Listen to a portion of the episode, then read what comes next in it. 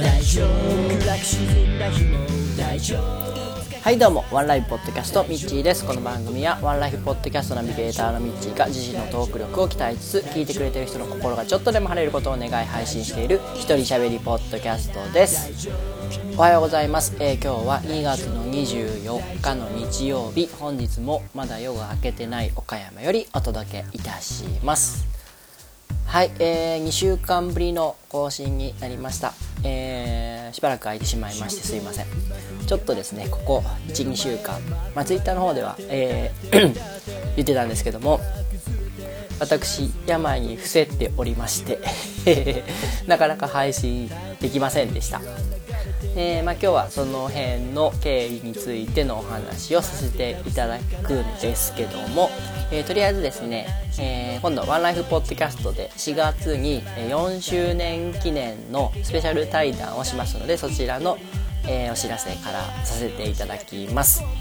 え4月でねもう4周年になるんですけども、えそれを記念して山のおかげラジオの祇園さんと、え藤島ガラスさんという2人のアーティストさんをお招きしてですねワンライフポッドキャスト上で対談をしていただくという企画をやります。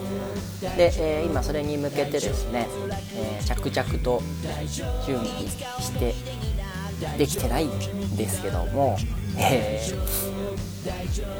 2人に向けてのですね質問メールを今募集しております。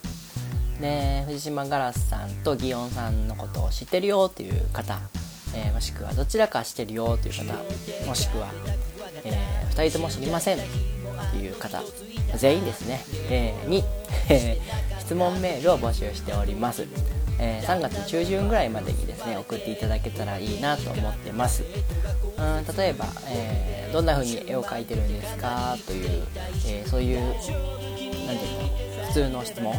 でもいいですし、えー、もっと変化球な質問でもいいので、えー、お待ちしております。はい、えー、それとですね7月31日にですねワンライフポッドキャストプレゼンツで夢ワイガヤ2019というイベントをするんですけども、えこちら、えお話しているように夢を夢を持った人が前に出て語っていただいてそれに向けてのアイデア会議その夢が叶うためのアイデア会議をしていくというものなんですけども今ですねプレゼンターさんの方が5名5名で考えてるところすでに4名が決まりました。であと1人というところなので、えー、もし岡山にお住まいの方まあ岡山じゃなくてもいいんですけど近県にお住まいの方で夢を語りたいなという方がいらっしゃれば、えー、メールいただければと思います。はい。はいじゃあ、えー、ちょっと僕の病気について病気じゃないけどまあ風邪風邪をねこじれにこじらせてしまったんですよ、えー、そのお話をさせていただきたいと思います。はい、えー、事の発端はですね、えー、2週間前ですね、えー、2月の10日に、え東京マラソンに向けての練習で15キロほど走りましてでその日がめちゃめちゃ寒くてあの翌日雪が降って雪が積もったっていうあの日だったんですけども、えーまあ、凍えまして で帰ってから調子に乗って歌をね取りまくって、えー、やったりしたら喉をいっちゃったのか、えー、翌日からなんかちょっと調子悪いなということになりましてで、まあ、市販の薬で、え、飲みながら、えー、だましだまし1週間ほど過ごしたんですけども、えー、先週ですねちょっと17日の日曜日にちょっとこれはどうにもならんなというふうになりましてで市販の薬もちょうど切れたのでちょっと病院行ってくるわということで、えー、日曜診療をしている行ったことない新しい病院に行ってきました。でねその病院自体はすごいよくって先生もて優しいし丁寧だし看護師さんもみんな丁寧でよかったんですけどもあの、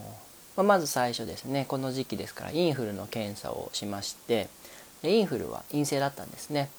で、まあ、まだ、えー発熱してから半日経たないとインフルって陽性にならないのでその可能性はあるけども、うん、インフルじゃなさそうだということで、えー、その後ですね血もと採血もしてみましょうということで採血をされまして、えー、検査したところ CRP というですね、えーまあ、体の中に炎症があったりとかあと、えー、なんか臓器が死んで えー、その細胞が剥がれ落ちたりとか、えー、するとですね上がる数値があるんですけども、えー、その数値が2.3ぐらいあってでそれと白血球の数が、まあ、平標準で、えー、3000ぐらいのところが6000ぐらいありますねということで。で、まあ、白血球って言ったらね、えー、水泳の池江璃花子選手が白血病を告白された、えー、タイミングだったんでそれもちょっと怖いなと思いつつですね、えー、まあこの CRP と白血球の数が増えてるのはあの細菌感染ウイルス通常のウイルス感染じゃなくて細菌感染の可能性が高いということでですね。えー、まあ、抗生物質細菌感染には抗生物質が効くので、えー、抗生物質の注射をとか、いろいろな注射を4本打ちましてで、えー、薬ももらって帰りました。で翌日はですねもう朝起きたら7度あじゃその日の夜か。17日の夜に8度8分ぐらいまで熱が上がってえー、これはダメだなっていうことで、えー、すぐ寝たんですけども翌朝起きてちょっと下がって7度7分ぐらいあってでもう今日は仕事も休もうということで、えー、お休みして一日寝てたんですけども、えまあ、お昼前には6度6分ぐらいに戻ってでお昼過ぎにまた7度、うん、34分ぐらいまで上がってで夕方には6度8分に下がってみたいなちょっとこう行ったり来たりしながらですねえー、1日寝てましたね。はい。まあ一応前日病院に行ったばっかりだし薬ももらったし、えー、まあ、インフルではなさそうだしって自分の中でもあって、えー、とりあえず休んでました、まあ、あとねあまりちょっと調子よくなさすぎたんで、えー、病院に行くのもしんどかったっていうのもあったんですけどで、えその翌日19日火曜日ですね、え火曜日もちょっとお仕事ちょろっと行ったんですけども、え、その後すぐ病院、え、今日こそは行こうと思って行きましてで、まあ、1回インフルの検査したらやっぱり陰性でインフルではなかったと。でその後また採血をしたところですね、えー、先ほど言った CRP の値が9.4ぐらいまで上がったんですよ。で、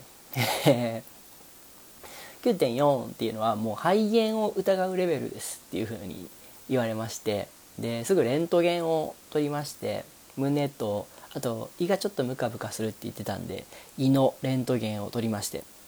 でまあレントゲンの結果で言うとあの肺炎の影は見られませんと。胃も特に悪おかしなところはありませんということで、えー、まあ大丈夫だったんですけどもあの喉扁桃腺が僕いつも、えー、腫れて熱が上がる人なんで、えー、喉の炎症が結構激しいので、えー、そこからの、え、CRP の値なのかなという話をされまして、え、でその日はね注射5本打ってで帰りました。で、まあ、19火曜日の午前中に病院に行って午後はもう仕事休んでずっと家に、えー、家で寝てたんですけども、えー、午後で寝た後すごい元気になったんですよ。夕方ぐらい。あのあようやくなんか解放されたって感じのあのめちゃめちゃ何て言うんだろう。汗夢を見て、えー、汗かいてで熱も下がって元気になったなっていう感覚があったんでこれはもう治る方向だなと思って、えー、で翌日水曜日水曜日はもともと病院行く予定だったんで行きましてでもう下がってるだろうと思って検査したら、えー、先ほどの CRP が9.3っていうですねほぼ変わらない状況で、えー、おかしいなおかしいなっていう感じで、え、先生も接してくれてもうそんなこと言われたら僕も不安になるじゃないですか。でまあ一応同じように、え、抗生物質の、えー、点点滴じゃない注射と、え、薬をもらって帰りましたでもね、あの気持ち的にはもう楽になってたしちょっと油断すると微熱があるんですけども基本あの7度前後で、えー、うろうろしている感じで、まあ、微熱っちゃ微熱なんですけどでもね、えー、前日前々日までに比べると本当に楽で、えー、ちょっと治ってきたなっていう感じの、え、日でしたね。で木金と、え、普通に熱もなくうんまあ、鼻水と頭痛がちょっとするかなっていうぐらいの感じで、えー、体も楽だったんで普通に仕事もしましたし、えー、元気に過ごしましたで昨日、えー、23日土曜日にもう一回病院に行きましてで採血したらですねさすがに CRP の値下がってたんですけどもこれがね4.3ぐらいだったと思うんですけどもあの CRP って手が0.3以上だと異常値なんだそうです。で最初に受けた時に 2. 点いくつで、えー、もうこの時点で、えー、異常値なんですけどその後いきなり9.4まで跳ね上がって肺炎レベルですよって言われたんでさすがにねビビったんですけど、まあ、この4.3まで下がったといっても4.3も十分異常値で、えー、まあでもその抗生物質が効いてきてるんでしょうねっていうことで、えー、とりあえず、あのー、まあ、細菌感染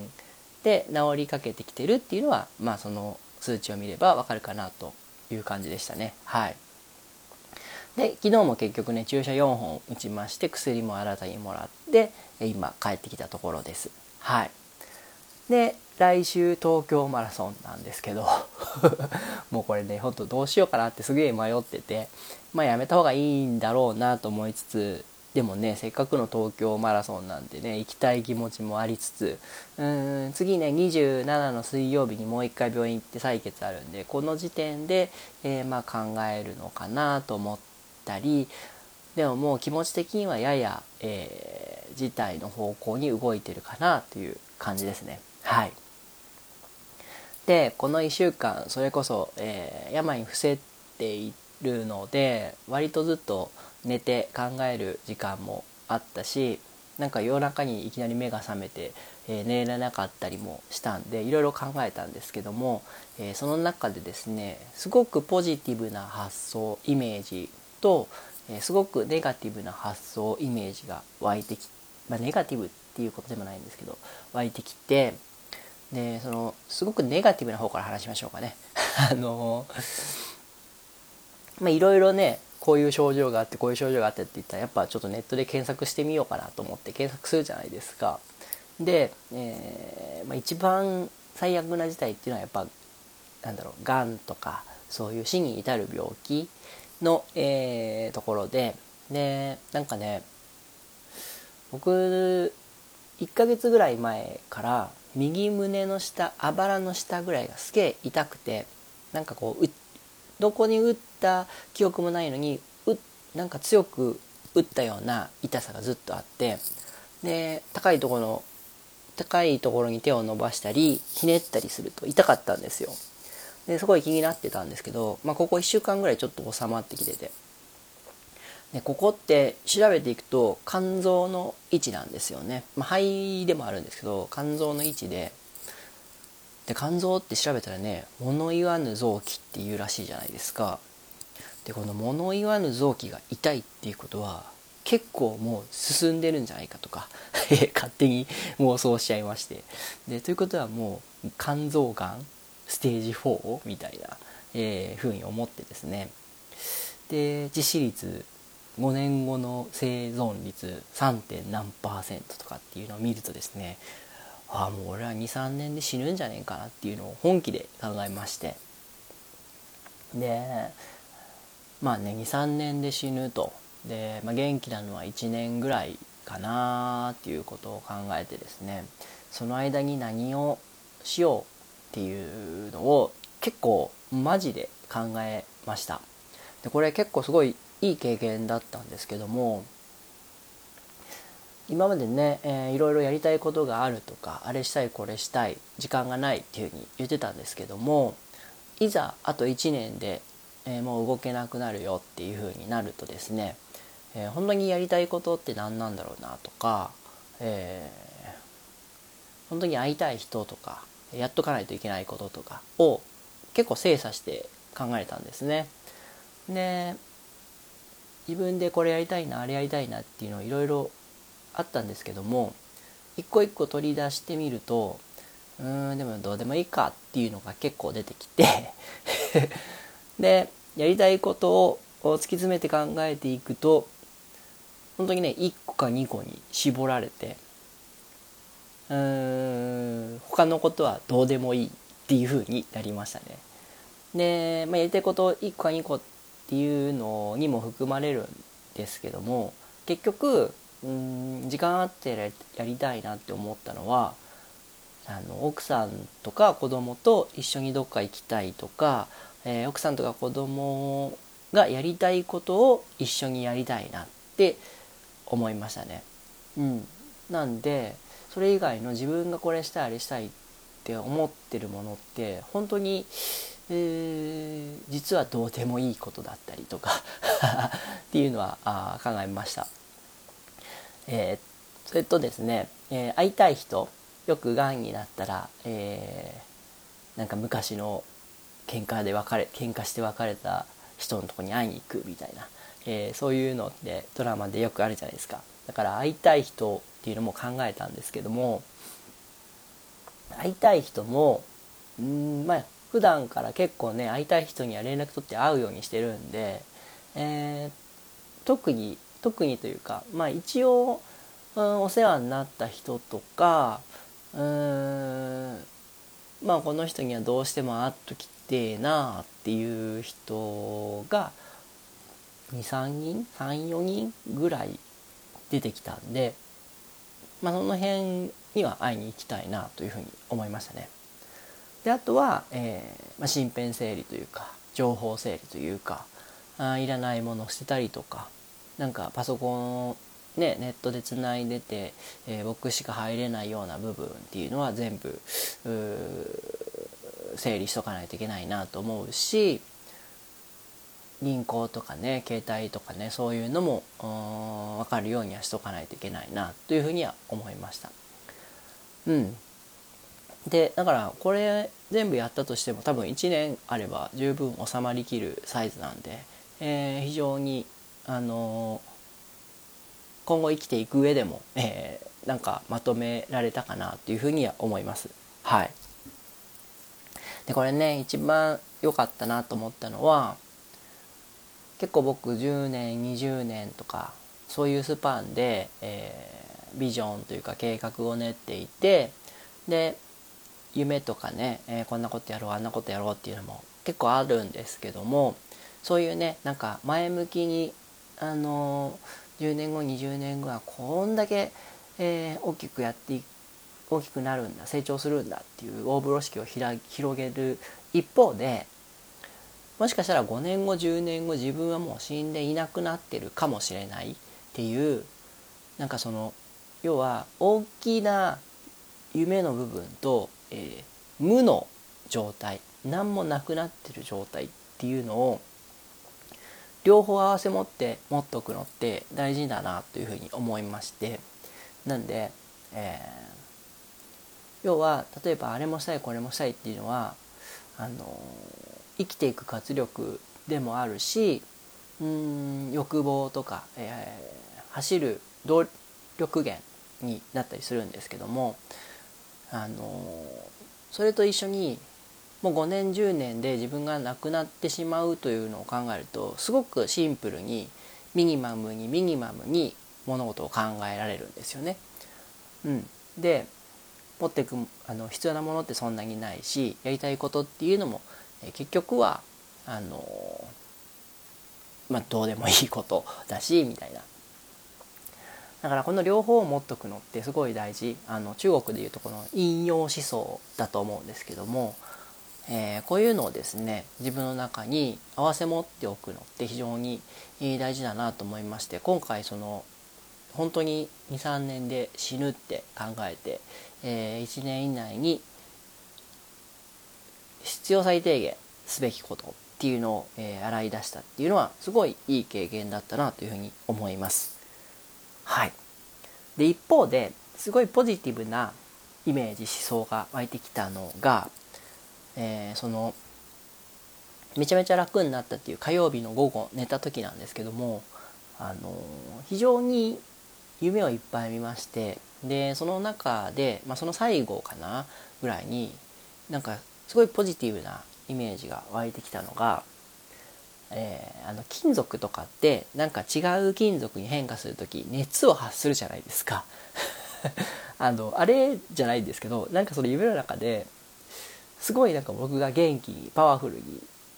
うん仮面ライダーが変身した後みたいになんか感じですバリバリバリバリなんかこう戦ってる夢を見たんですよ。まあそれは誰かと敵と戦ってるとかじゃなくよく分かんなかったんですけどとにかく戦ってる僕自身のイメージがあってでもしかしてこの熱原因不明の熱っていうのはこの先にこれを乗り越えた先に新しい自分がいるんじゃないかなっていうイメージが湧いてきましてでポジティブでしょう なんかねその、まあ、最近感染であるんですけど今まで発症した風邪とかインフルとかそういうのとなんかちょっと自分の中では違う病気だなっていうのはあったんですよ。なんかいつもと違う感じのしんどさだなっていうのがあってでこれがまあ病細菌感染とはいええー、なんかやっぱ自分の中ではモヤモヤする病気だったんできっとこれはその自分が生まれ変わるためのおなんかね熱を発してるじゃん。体がその潜在意識の中で熱を発しているじゃないですけど が体に出てきてるのかなと思って。でああそうかこの熱が終わったらもう新しい自分。それこそネオミッチーに変身するんだよっていうふうに思いましてですねなんかめちゃめちゃポジティブになりましたね。だからそのそれの後にそのさっき言ったネガティブな発想が発想っていうかね、えー、イメージをしたんです。でまあそんな暗くならずに済んだんですけどもうん。まあどっちに転ぶかは、えー、全然変わらないかはわからないですけどもとりあえずですね、えー、僕はなんかあのポジティブなまんまでこの病と向き合うことができ病っていうほど病ではなかったんですけども向き合うことができたかなっていうふうに思いますね。はい。まあでもさっき言った肝臓の話じゃ肝臓がんの話じゃないんですけども、えー、今までその人間ドックっていうのはやったことがなかないのでこれをねいいきっかけと思ってね3月中には1回人間ドック受けに行きたいなと思いました。で胸が痛かったのは事実なんでね あのもしかしたら肝臓にそれこそがんがあるのかもしれないんで一回ちゃんと検査して不安を払拭しとこうかなというふうには思います。はい、でね来週に迫った東京マラソンなんですけどもうーんまあその辺はもうちょっと考えたいと思います。はい。はい、じゃあ今日はこんなとこですかね。えー、ちょっと長くなってしまいましたね。えー、今日は日曜日ですし、えー、天気もいいんでしょうかね。はい。なんで、えー、皆さんね素敵な一日をですねお過ごしください。お相手はみちでした。私天気になれ。大丈夫。辛く落ち込んだ日も大丈夫。いつか思い出になる。大丈夫。君にならできる。大丈夫。大丈夫。